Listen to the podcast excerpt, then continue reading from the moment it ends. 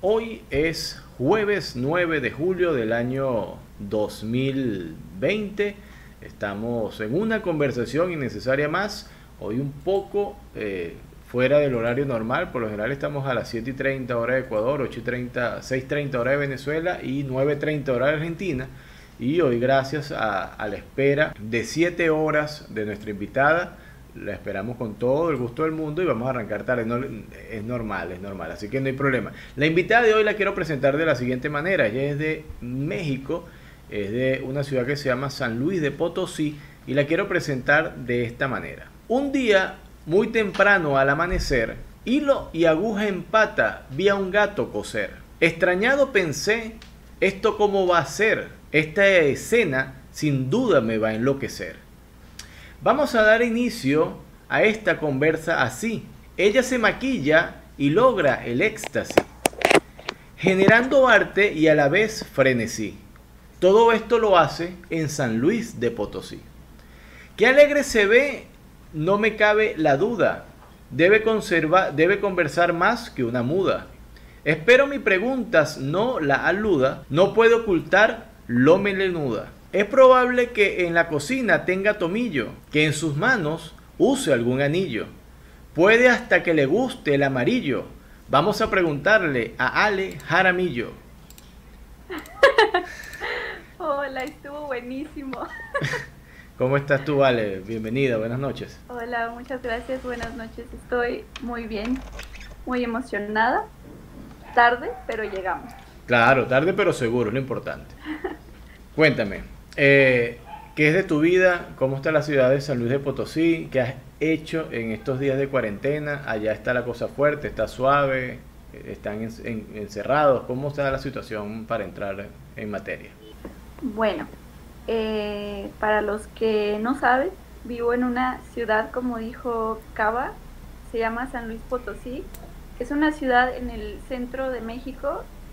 En verdad es muy pequeña, y creo que aquí sí hay, sí se puso feo la situación del coronavirus, pero todo está bien. Todo está controlado. Es importante. bueno, eso, mira, aquí, aquí todo está controlado. ok. Eso es lo importante. Y pues, ¿qué más? ¿A qué me dedico? Pues básicamente hago contenido para redes sociales, que es lo que he estado haciendo desde que empezó la cuarentena y en este crear contenido me di cuenta que hay un drag queen que vive dentro de mí y empecé a hacer este empecé a hacer esta forma de arte que se llama drag.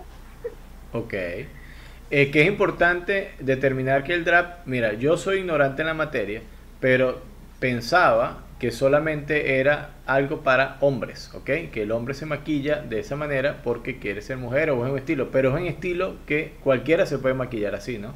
Sí, y de hecho, si tú buscas en tu, no sé, en tu celular o en internet, buscas la definición de un drag queen, pues justamente te va a salir eso que acabas de decir, que es un hombre que se caracteriza de mujer.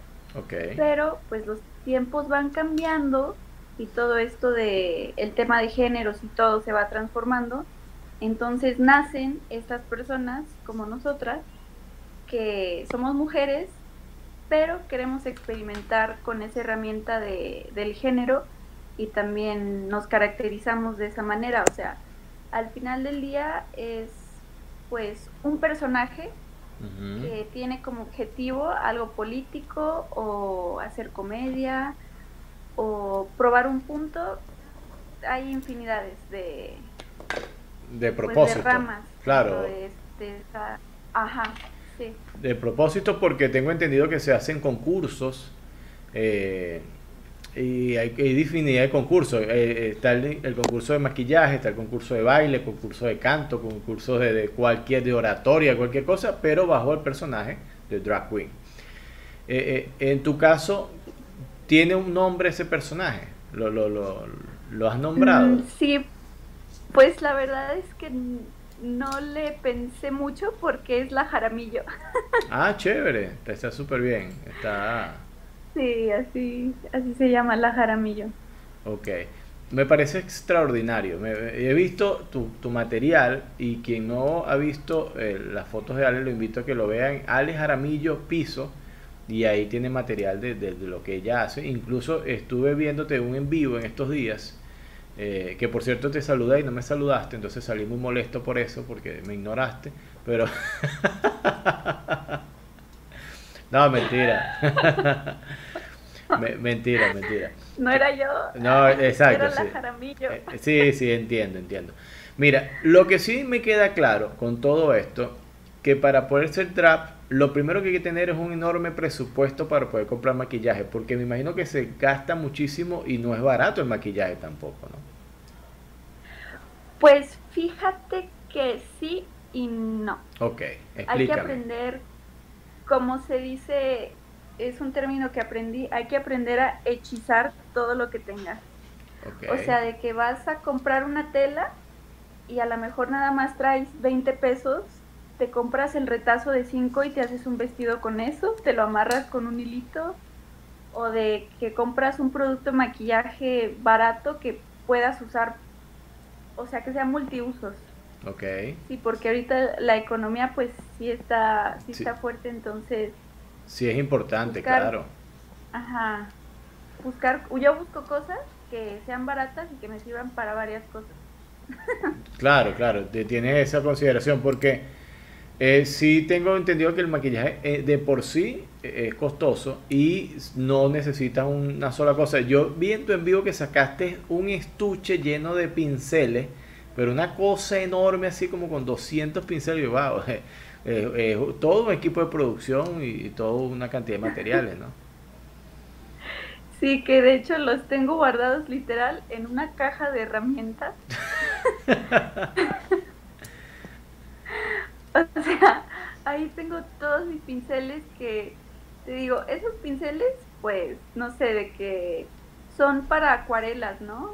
Que están más económicos que, o sea, vas a un lugar donde, no sé, a una mercería y esos te cuestan que 15 pesos, ¿no?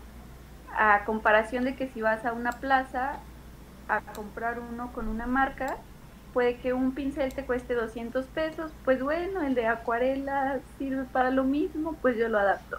Claro, pasa, pasa igual, no hay problema. Sí. Está bien. ¿Y eh, cuánto tiempo tarda tu proceso de maquillaje para pasar de Alex Jaramillo a la Alex Jaramillo, al personaje, para convertirte, para maquillarte completo? Pues usualmente cuando estoy inspirada, me puedo tardar hasta unas dos o tres horas y me tomo mi tiempo para destapar cada cosa, ver qué color, y puede pasarse todo el día y yo no estoy ahí maquillando. Pero es una, una actividad que evidentemente disfrutas, ¿no? Sí, claro que sí, porque, o sea, de que me siento y digo, ok, hoy voy a hacer lo que se me pegue la gana. Literal. Y otras veces cuando voy más apurada, pues sí me lo hago en una hora o media hora. Pero me gusta más tardarme las horas y ver qué me voy a poner y ya. Claro, vas disfrutando el proceso. Eh, eh, tengo entendido que has hecho stand-up comedy en algún momento. O, lo haces regularmente, no, no sé qué tanto, ¿no? Pues mira, ahorita, pues no tanto, ¿verdad? Pero yo empecé a hacerlo soy un bebé en esto, empecé hace como un año y pues he ido a micrófonos abiertos y tuve un show pequeñísimo en un bar de aquí de San Luis que se llama, creo que es la cervecería Siete Barrios y estuvo bueno. Eh, entonces sí, pues llevo haciéndolo un año y es una actividad bonita.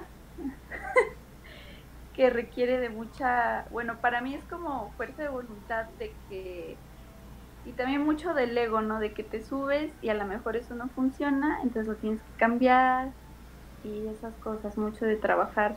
¿Y qué hablaste en ese material que, que, diste para esos shows y en este tiempo? ¿De qué se basa tu, tu monólogo? ¿De qué hablas? Bueno, en ese entonces lo que yo hablaba era de que yo estaba en un kinder, en un kinder público que se llama M. Ponce, todavía está aquí.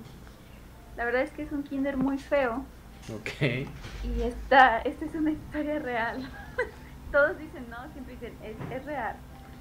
Eh, hace cuenta que en este kinder, mira, los baños de niñas y niños estaban compartidos, o sea, era todos para uno. No tenía puertas, todos hacían en una basinica, o sea, de que estaba el espacio de un baño, Ok. en un baño había dos basinicas. Eh, ¿Qué edad tenía? ¿Cinco, seis años? ¿Cuatro años? Algo así. Y yo, sí, yo creo cinco o seis y todavía me acuerdo de, pues, de varias cosas. Y el, en el patio principal había un chapoteadero, porque público, pero con chapoteadero, ¿no? Ya, ¿qué es un chapoteadero? Un chapoteadero es como una alberca chiquita para niños. Una alberca chiquita para niños. Ah, Tú me dices chapoteadero y a mí me viene a la mente de una vez un lugar donde Ajá. uno se puede parar a brincar y a chapotear agua. A chapotear. A Una, una alberca Sí. es una, una piscina, ¿no? Ándale, una piscina para niños.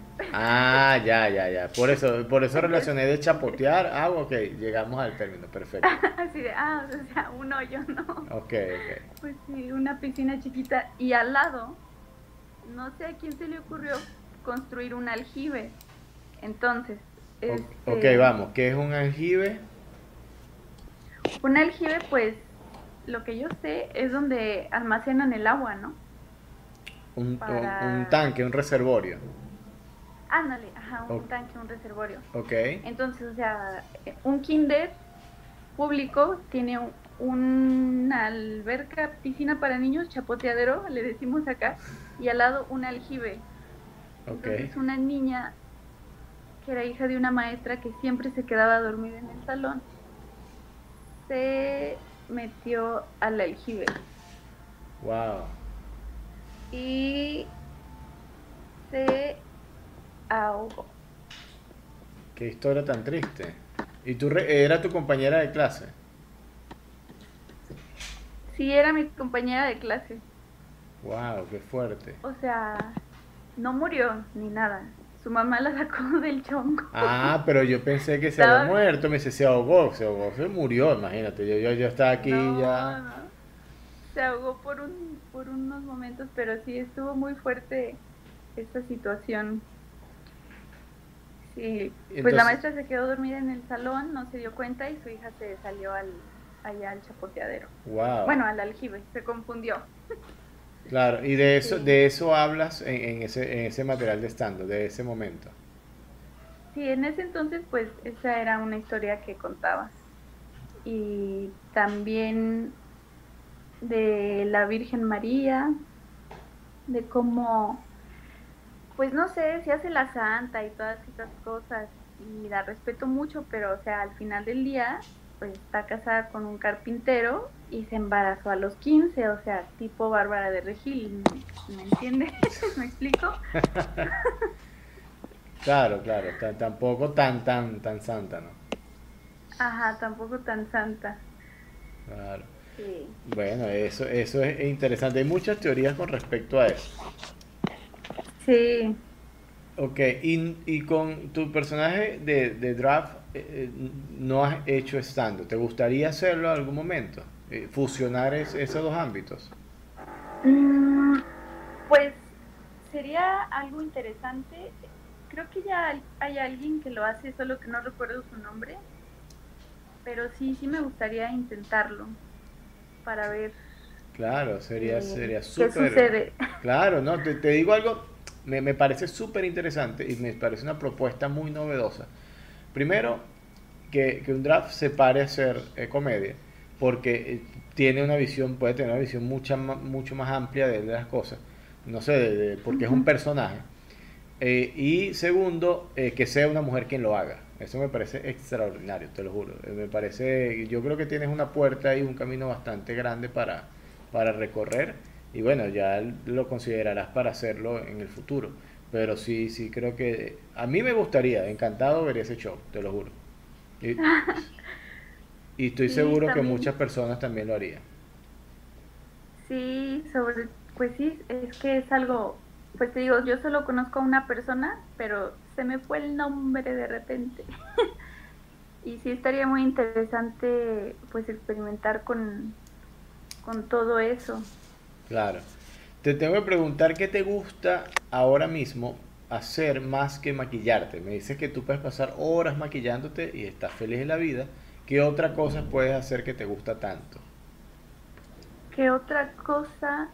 Pues mira, fíjate que por el momento, debido a la situación, ah, pues lo que hago es, ya sé que, pues maquillaje y me gusta tomar fotos, eh, estar activa en redes y también me gusta mucho pues ver películas y ¿qué más hago? Ay, hace poco me entró esta onda de hacer ejercicio.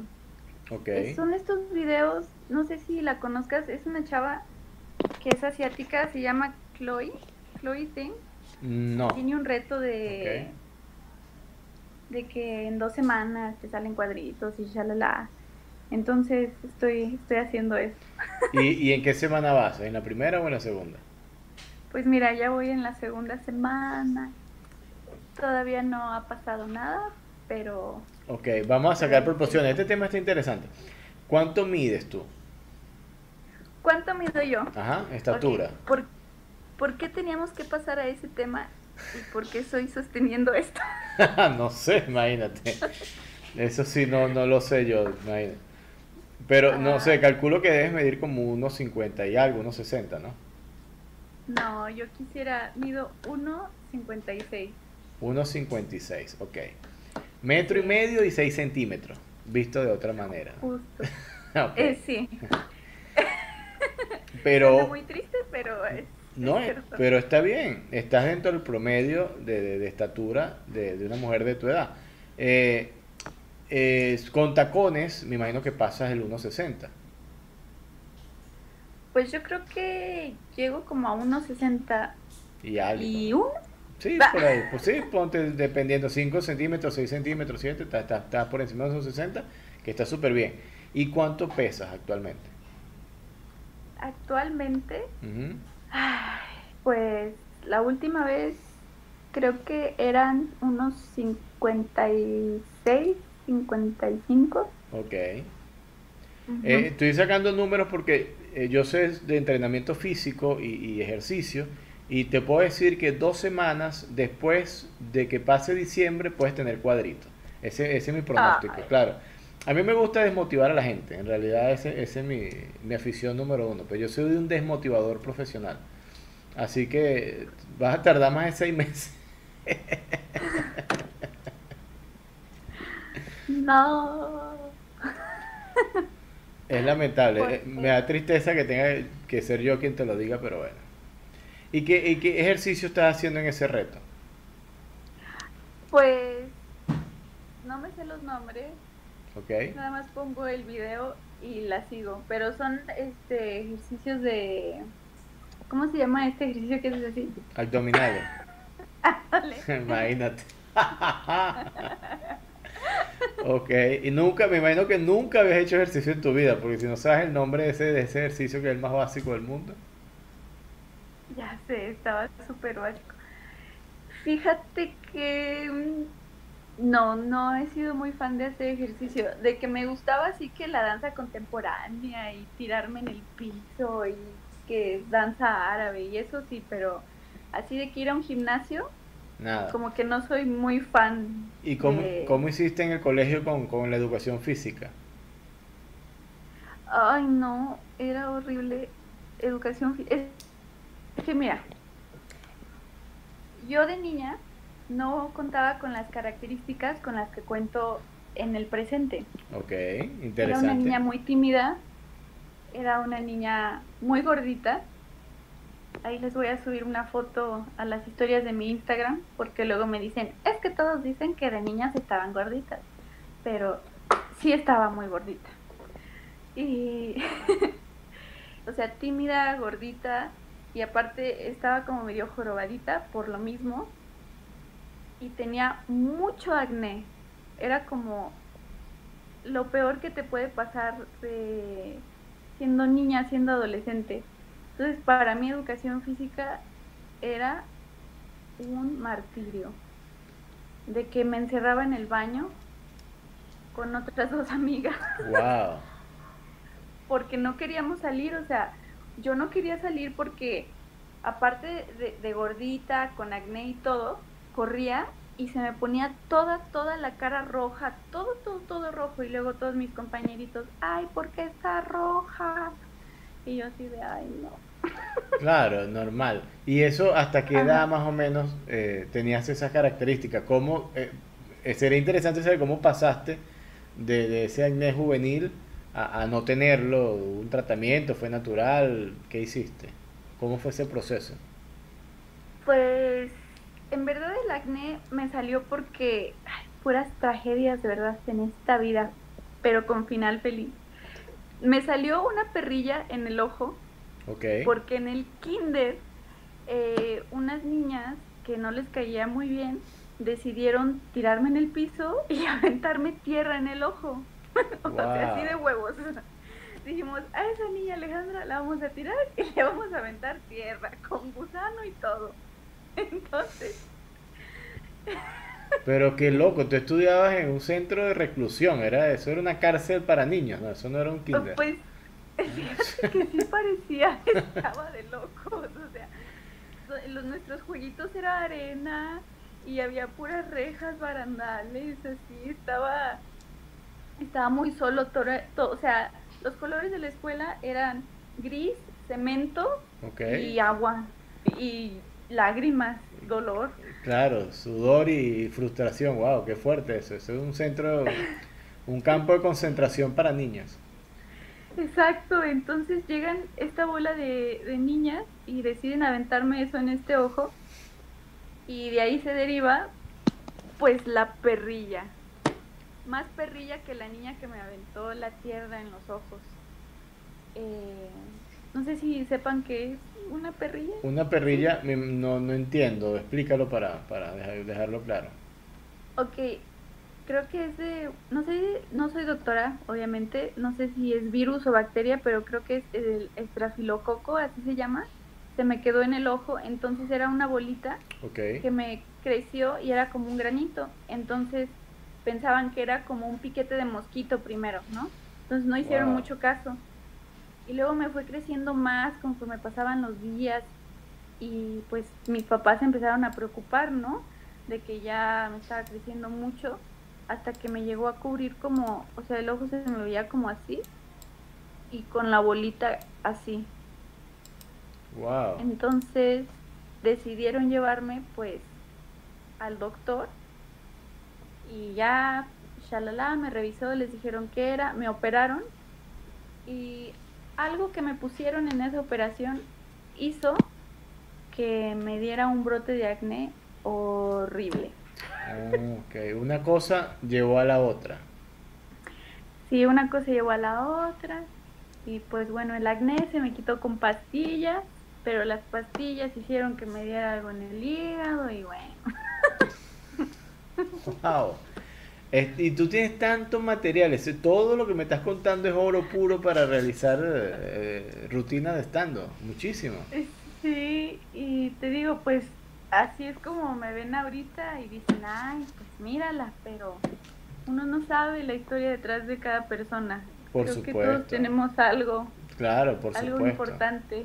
No, está su- súper interesante lo que me está diciendo, pero como comediante tienes una mina de, de- de material que puedes sacar, pulir y, y llevar a- al escenario porque es genial. Pues todo eso lo que te pasó, que fue tragedia, fue doloroso, fue frustrante en su momento, eso ahora lo puedes convertir en risa y en entretenimiento. Claro que sí, en eso estaremos trabajando. No, seguro, eh, tienes, tienes buen, buen, bu- buena... Y me imagino que después de ahí me tendrás mil anécdotas y cuentos que te pasaron. Eh, eh, hasta- Sí. eh, ¿En qué edad tenías cuando todavía... ¿Hasta qué edad tuviste ese acné eh, tan fuerte, tan marcado? Como hasta los... Es que a mí me dio, o sea, fíjense, a mí me dio acné desde que estaba en quinto de primaria, pero no era de que, de que una bolita, o sea, era unos volcanes en toda la cara. Así, horrible. Claro. Lo tuve desde quinto hasta tercero de secundaria. Ah, claro, bastante tiempo, sí, sí. Ya, ya tenías que 12, 13, 14 años.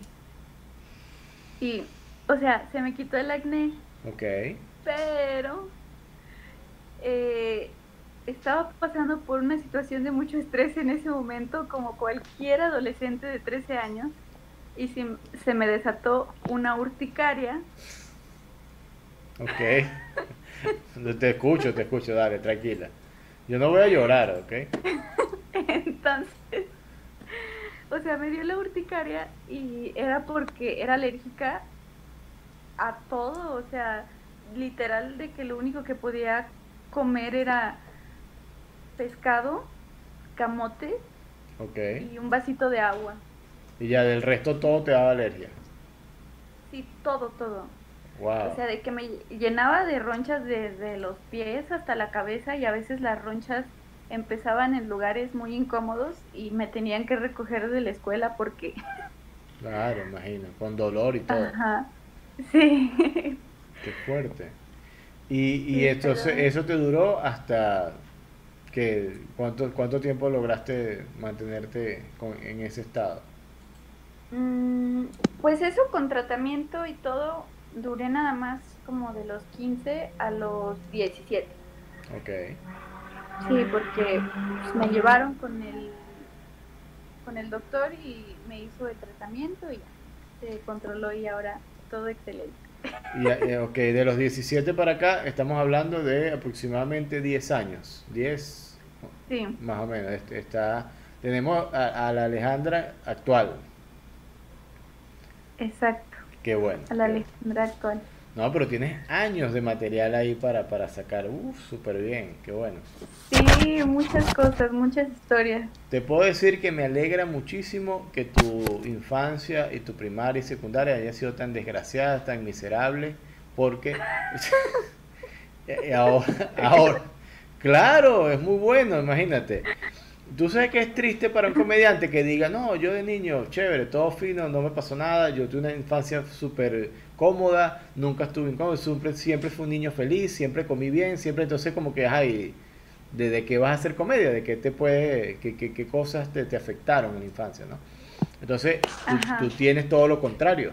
Tú tienes cosas de que quejarte, de que recordar, de compañeritos malos, de bullying, todo eso, y todo eso lo puedes canalizar en una rutina extraordinaria. Tienes, tienes, Sí. está súper bien. No, está genial. Por eso te digo que me alegra mucho que tu infancia ha sido todo un desastre. Muchas gracias. Yo Claro. también aprendí muchísimo y enos aquí. Claro, imagínate, eso, eso está, todo lleva a una cosa, ¿no? Sí, Y bailas, tú bailas, ¿hay algo que te guste bailar? Pues sí, eh, antes bailaba esto de la danza del vientre y así, de que te pones la espada en la cabeza y haces movimientos súper locos y eso me gustaba mucho. Y de que pues en las fiestas pues sí bailo, pero la verdad es que me da como penita al principio, entonces cuando voy a una fiesta como que me calo a ver cómo está la cosa. Y ¿Cuánto luego li- ya sí voy con ¿Cuánto licor necesitas para poder salir a bailar? Esa sería la pregunta, ¿no? Ok, la verdad, más que licor, necesito que, que la persona con la que voy me solape o, o, o me apoye, ¿no? Ok. Que sea como, como ese apoyo mutuo de, ok, vamos a bailar. Apoyo moral, tú necesitas apoyo moral Ajá. para bailar. Sí, apoyo moral de, mírame, los dos estamos bailando. Ok.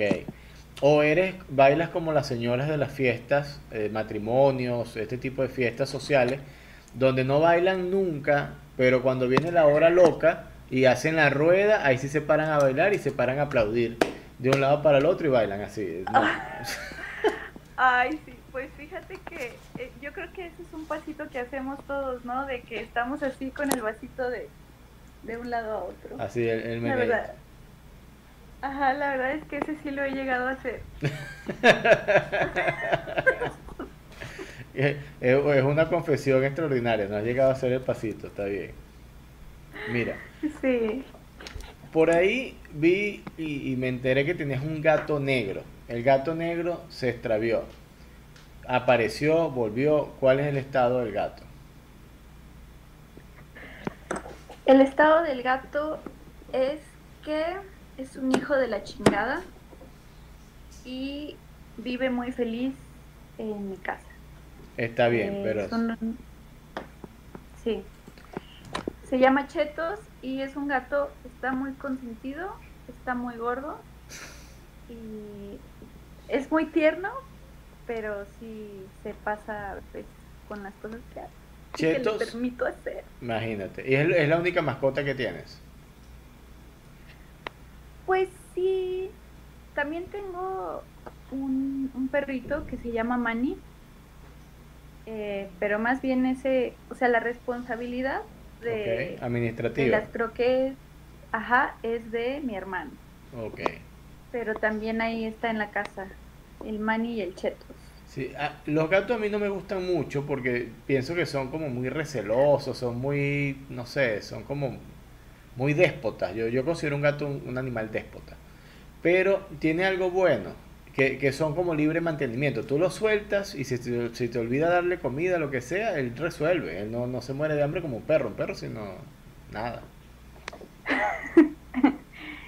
Eh, justo lo acabas de decir, la verdad es que sí, eh, son muy libres y sí son unos déspotos, celosos, son unos hijos de la chingada, la verdad, te dan cariño cuando quieren, cuando no, pues no hay. Ni pendiente.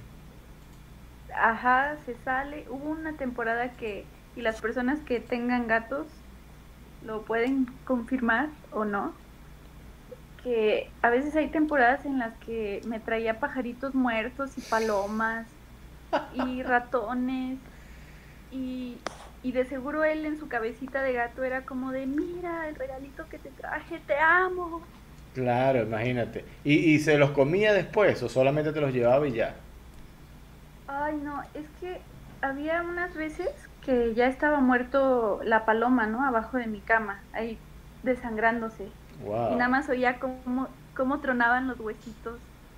Y así es como yo me despertaba, con el tronar de los huesitos de que se lo estaba comiendo abajo de la cama.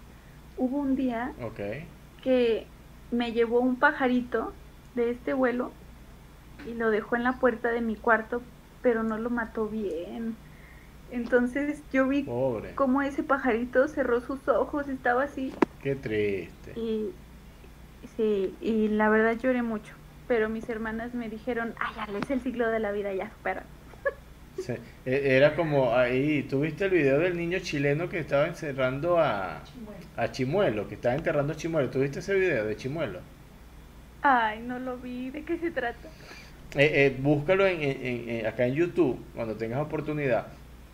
Es un niño en Chile, eh, él está enterrando a, a su pajarito, es un canario, ¿no?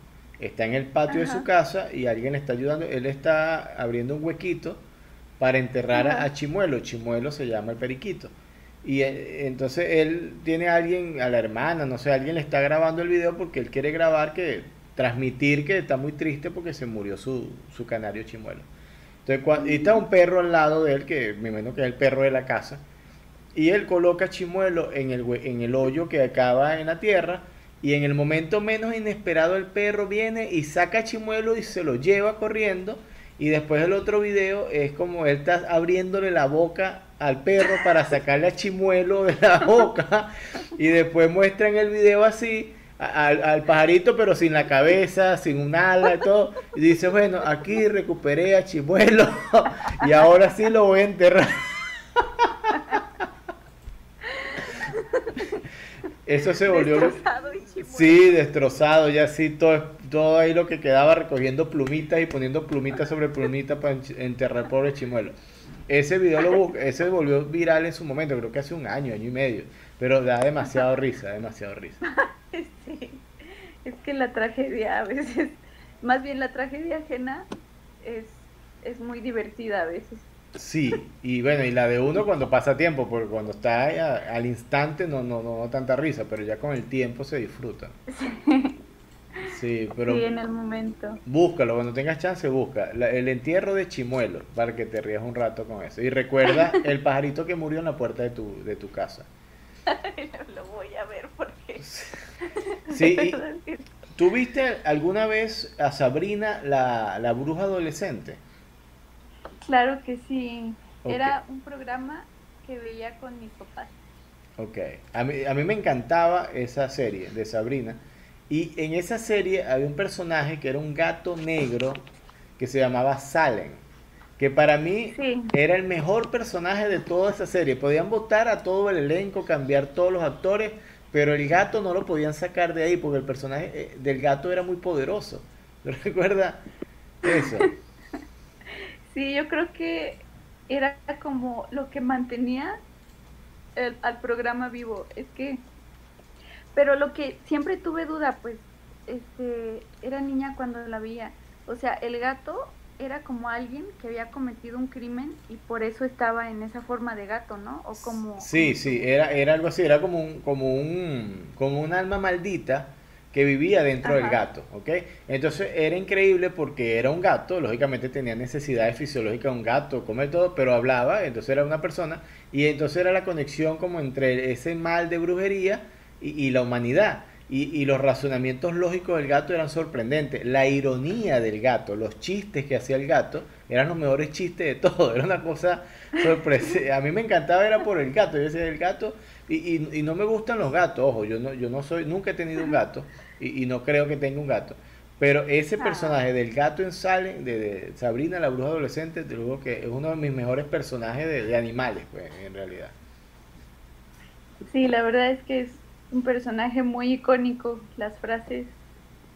Es que sí, o sea, fueron unos genios los que escribieron a ese personaje porque retratan a la perfección lo que es un gato, es un ser sí que ah, está lleno de maldad. Sí, yo creo que si los gatos hablaran, fuesen tal cual como salen, todos, así irónico, pero ya llegaste, sí, está bien, no me importa. Sí, es como ah. ya, así está bien, dame comida, alimentame y ya, no, no, no, me, no me cuentes tu vida, no me interesa si te fue bien o mal, si estás triste, no es mi problema, ya, me voy. Básicamente así es un gato, ¿no? Sí, justo así. Déjame, me están pasando un reporte aquí. ¿De qué es el reporte? Ah, ok, aquí me dicen, eh, ah, que te, ya me es que es un equipo de producción aquí una cosa sorprendente. Eh, me enviaron el video de Chimuelo eh, por Instagram, entonces ya cuando apenas termine el programa te envío el, el video. Ah, ya, ya te lo enviaron, ya te lo enviaron por un mensaje directo a Instagram el, el video de Chimuelo, así que no tienes, no tienes forma de escaparte de no ver el video de Chimuelo. No, eh, terminando lo voy a ver. Sí, ese, es mi equipo de producción, funciona una maravilla. Eh, eh, ahora mismo, ¿qué estás viendo? ¿Series o películas? Si, tú, si te pongo a elegir, ¿qué prefieres? ¿Una serie o una película? Ah, preferiría ver películas. ¿Qué tipo de películas te gustan? De comedia, definitivamente antes era muy fan de películas de terror y toda esta onda del cine de culto y el terror y eso, pero la verdad es que luego dije, a ver, ¿para qué me voy a sentar a ver algo que me va a hacer sentir súper mal y que me va a dar mucho miedo? mejor me olvido de todo eso y mejor disfruto la comedia que es lo que he estado viendo últimamente. Claro, está bien. Eh, yo tengo, yo te voy a decir una cosa, a mí no me gustan las películas de terror. Tengo años que no veo una. Porque si hay algo que, que, que, me haga sentir terror a mí, en verdad son las facturas cada mes cuando llegan a mi casa. Entonces, ya yo tengo ya mi dosis de terror mensual. Entonces, para ponerme a consumir cosas que me asusten y que me den miedo, no. Entonces, eh, y como las facturas y, los intereses y los cobros es un miedo real que existe, que está ahí, que está palpable, que sí te puede matar en algún momento. Entonces, como que ya no, veo comedia, veo otras cosas. Sí, sí, sí. La verdad es que yo al SAT le tengo mucho miedo. Eh, el SAT es, pues, la organización que se encarga de recaudar los impuestos acá en México. Ah, ok. que ni me vea ni me escuche porque... Sí, son implacables. En, Sí, en- o sea. en todos lados. ¿Cuánto es el, cuánto es el IVA de, de- en México ahora mismo? La verdad es que no tengo la menor idea. Les he fallado, No, pero lo imagínate. buscaré. Claro, lo imagínate. buscaré en internet. Tienes que saber eso. ¿Cómo no vas a saber cuánto es el IVA? Sí, no sé, ando muy perdida en en cuanto a finanzas, economía, no no sé mucho. Te la voy a dejar pasar, ¿ok?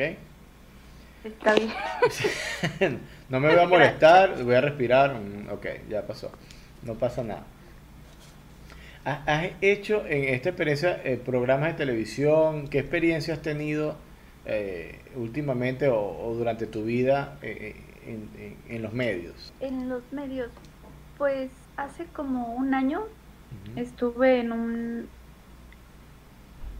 sí fue un año, sí, hace un año estuve en un programa local de aquí de San Luis que se llamaba Ya está y estuvo interesante el proyecto y al final a todos nos dijeron ya está fuera. Ya está fuera. ¿Cuánto duró ese, ese proyecto? Eh, pues duró muy poquito, duró ocho meses. Ok. Eh, Bueno, ocho meses pero- es casi un embarazo. eh, sí, casi un embarazo. Casi. Y luego de ahí eh, me pasé a otro programa que era como, pues un programa de mañanas, ¿no? Que, que ve la gente que pues está en la casa o así. Y ahí duré menos, duré como unos cuatro meses. Ok. Pero también cerró cerró el proyecto, también era televisión local en San Luis. Sí, e- era televisión local. Ok, ahora te voy a preguntar lo siguiente. ¿Cuántos habitantes tiene San Luis por kilómetro cuadrado?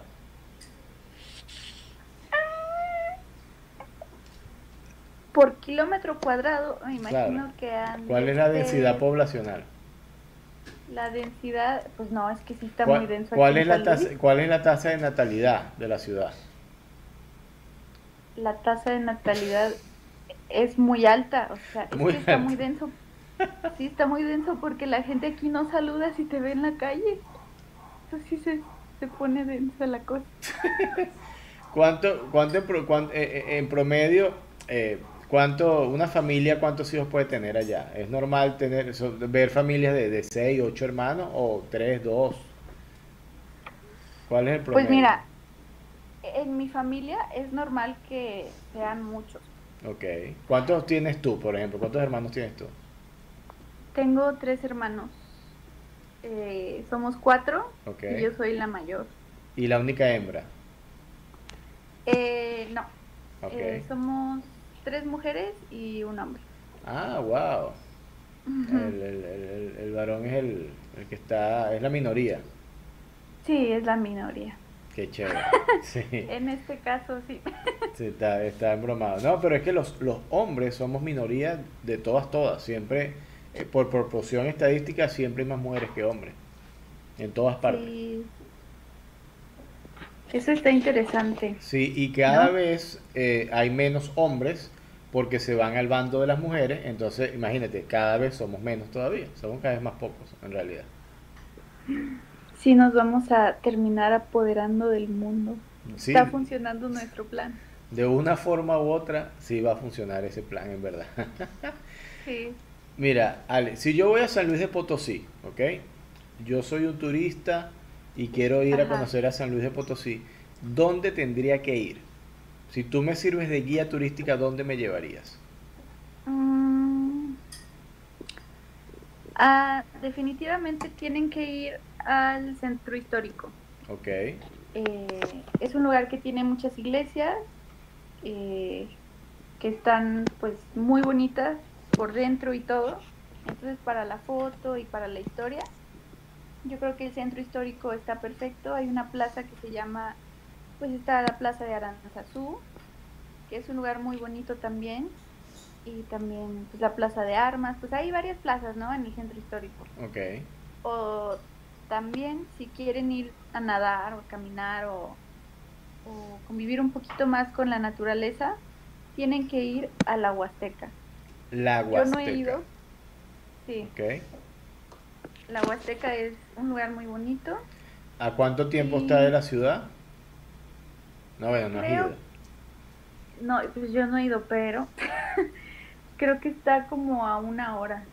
Una hora. Ok, No y me vayan a, a mutilar si no lo dije bien. voy a buscar ese dato y si no es así te, te reclamo. Pero mira, tú que eres de San Luis de Potosí y, y me dices que este sitio es nacida en San Luis de Potosí, has vivido toda tu vida ahí, ¿por qué no has ido? Es una buena pregunta, ¿no? Bueno, yo...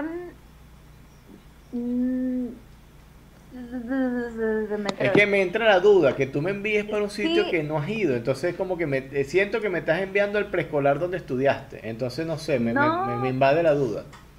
No, para nada. Es, es que es un lugar muy bonito, solo que pues no he podido ir. Pero es un sitio turístico Pues- por excelencia, ¿no? De, Sí, Eh, yo hace un tiempo, hace como un año, dos años, vi una película de un, de un amigo venezolano, bueno, que- amigo, eh, un paisano venezolano que se llama Edgar Ramírez. No sé si lo identificas, él ha hecho un montón de películas últimamente. Mm, ¿Cómo se llamará la película? Esta película se llama Riesgo Total, una- no sé, es un nombre eh, genérico, pero en una de las cosas es un grupo de jóvenes que hacen deporte extremo, ¿ok? Eh, hacen surfing en olas gigantes, escalan montañas, eh, hacen todo este tipo de cosas, se tiran en parapente, paracaidismo, todo esto. Y en una de las escenas de la película, ellos están como en el borde de una cueva enorme y, y ponen el sitio que están en San Luis de Potosí. Entonces dicen las cuevas de San Luis de Potosí, que es un túnel gigantesco que va hacia abajo, hacia la tierra. No, no sé, eh, en, en la tierra lo identificaron allí, entonces no sé si, si existe esa posibilidad de que uno vaya a la ciudad y, y quede relativamente cerca a eso, ¿no? Punto de quiebre. Punto de quiebre se llama la película, pero es difícil de, de Ah, punto de quiebre. Sí. Pero sí marcan a San Luis de Potosí como un sitio de deporte extremo por esas cuevas, porque creo que se puede hacer parapente dentro de la cueva. Imagínate lo profundo y grande que es la cueva. Ay, no. Bú- Búscame Entonces- ese dato ahí, en serio. Ya te lo voy a buscar, vamos a buscarlo para, para darte la referencia. Entonces, vamos a hacer este ejercicio. Yo te voy a dar datos turísticos de San Luis de Potosí para que tú vayas y los visites, que estás ahí, pues ya que yo no puedo por el tema de la pandemia, ¿ves? Sí, pues sí. Es que como pasa, ¿no? Que uno que está en, en los lugares, pues no va. Claro, claro. Se- asume No como normal. qué. No, sí pasa, sí pasa, Ajá. sí. Eso pasa mucho.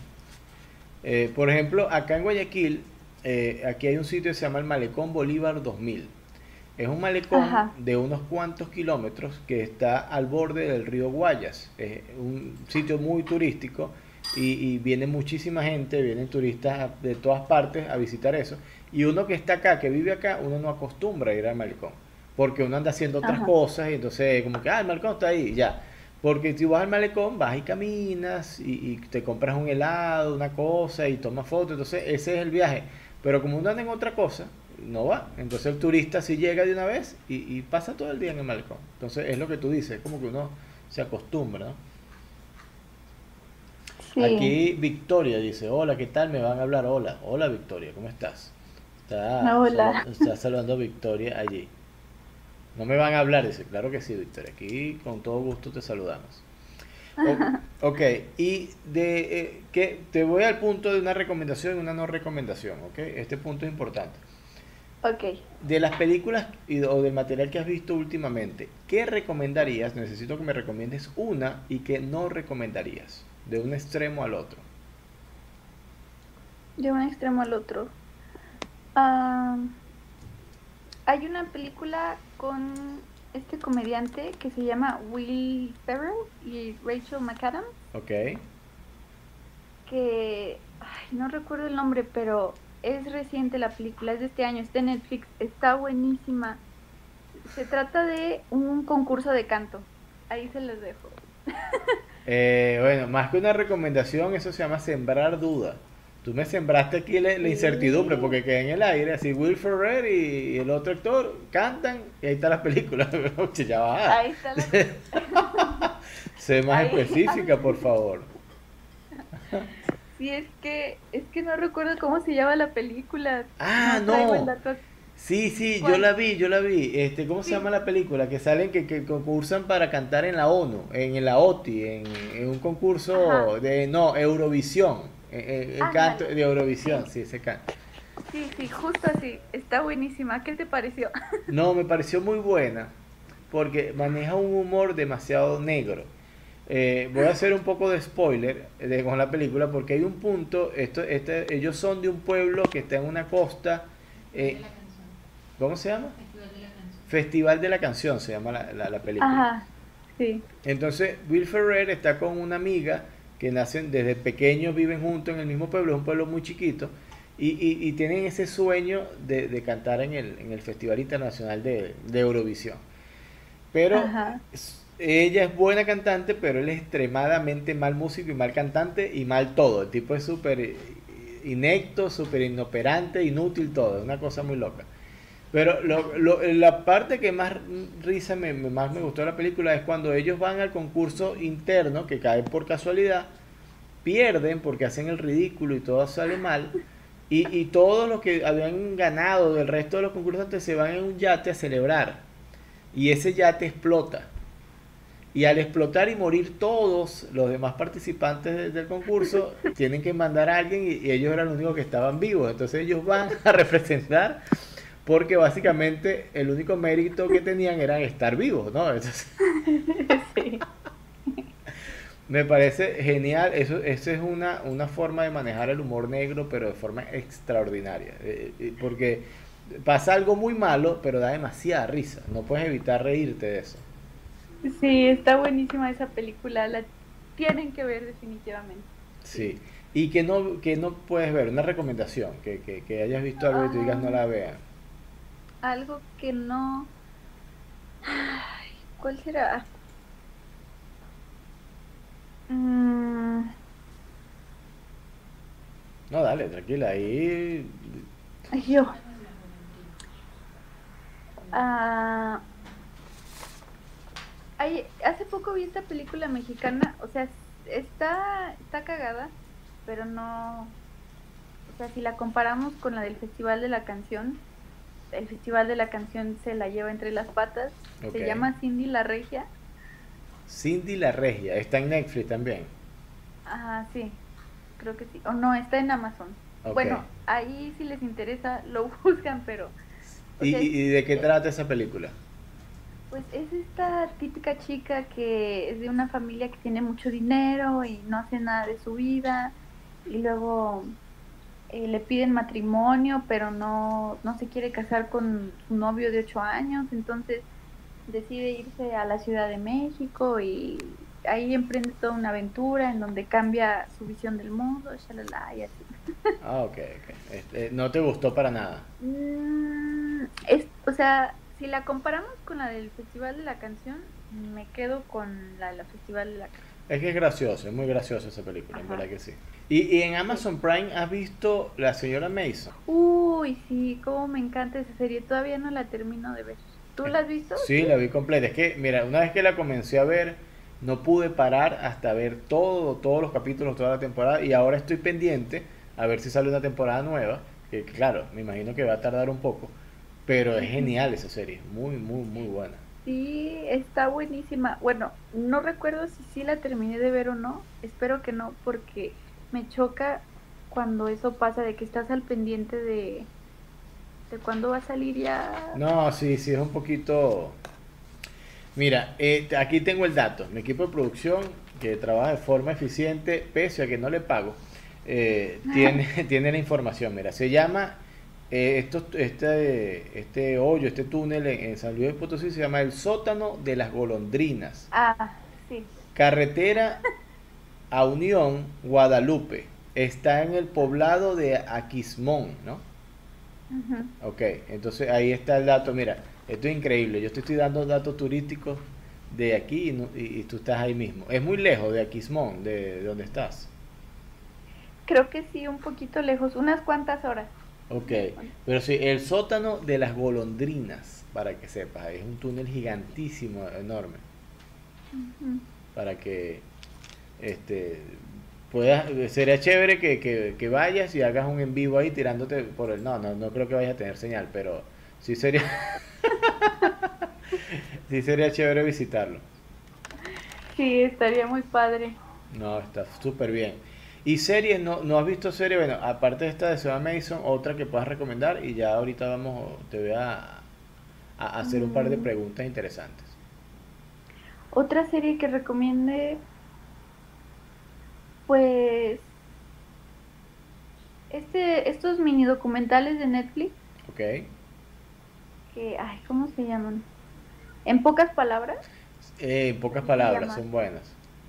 Sí, creo que eso, eso es bueno, ¿no? Sí, sí, son- Pues- ti- tiene información bastante interesante. Ahí eh, aprendes un rato, ves la tele.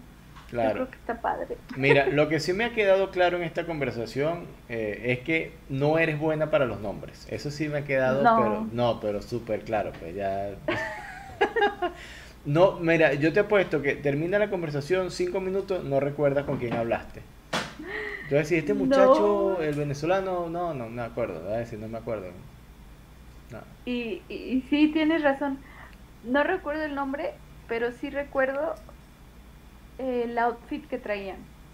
Y no sé, el maquillaje y cómo iban peinadas. y así. Ok, no recuerdas el nombre, pero las caras, los rostros sí los identificas. Ajá. Sí lo recuerda, ok, eso es importante, eso es importante. ¿Tú haces eh, los live, eh, tienes alguna programación para hacerlos o lo haces de forma espontánea? Pues la verdad es que son de forma espontánea. Ok, De que tal vez hago una encuesta de lo que les gustaría ver. Y ya digo, ah, pues vámonos. Ah, chévere, chévere, no, no, no, Sí, no, no, no tienes algo estricto con respecto a eso, sino que lo haces de forma espontánea, qué bueno, qué chévere. Eh, Ale, necesito hacerte una pregunta para terminar, que ya estamos, mira, sobre la hora de conversación, ha estado súper chévere. Eh, antes debo agradecerte tu tiempo, tu disponibilidad, tu buena onda. No te perdono que hayas llegado tarde, pero este lo digo, no mentira. No, no, tranquila.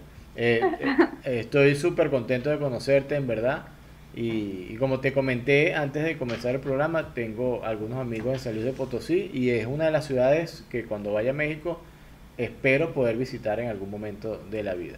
Y que lógicamente estén bien con el pasar del tiempo ahora en pandemia. Eh, tengo una pregunta que se la hago a todos mis invitados al finalizar el, para finalizar la conversación, que es... Ok. ¿Tú consideras personalmente que la humanidad merece ser salvada? Y si es así, ¿cuál sería tu mensaje para salvar a la humanidad? Ok. ¿Sí merecemos ser salvados? No, la verdad es que no merecemos ser salvados. Punto, ya se acabó. No, yo creo que todo lo que nos pasa lo hemos, este, lo hemos merecido, lo tenemos bien merecido. Ok. Sí. Bueno, si, si esa es su opinión, así será. No, no, yo no la voy a refutar ni, ni pendiente. Sí. Ale, estoy en verdad muy contento de conversar contigo. Voy a despedir el programa. Te agradezco en verdad el contacto. Voy a despedir el programa de la siguiente manera. Como comencé con rima, eh, pienso que esto me arrima. Ya tan pronto debo despedir, estas palabras no quería decir. Lamento, todos deban de oír, disculpen el drama, nada de sufrir. Me despido a la llanera, no con de esta manera, tampoco con una canción.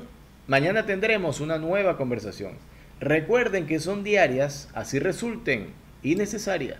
Nos vemos mañana, señores, que estén muy bien. Hasta luego, muchas gracias. Gracias a ti.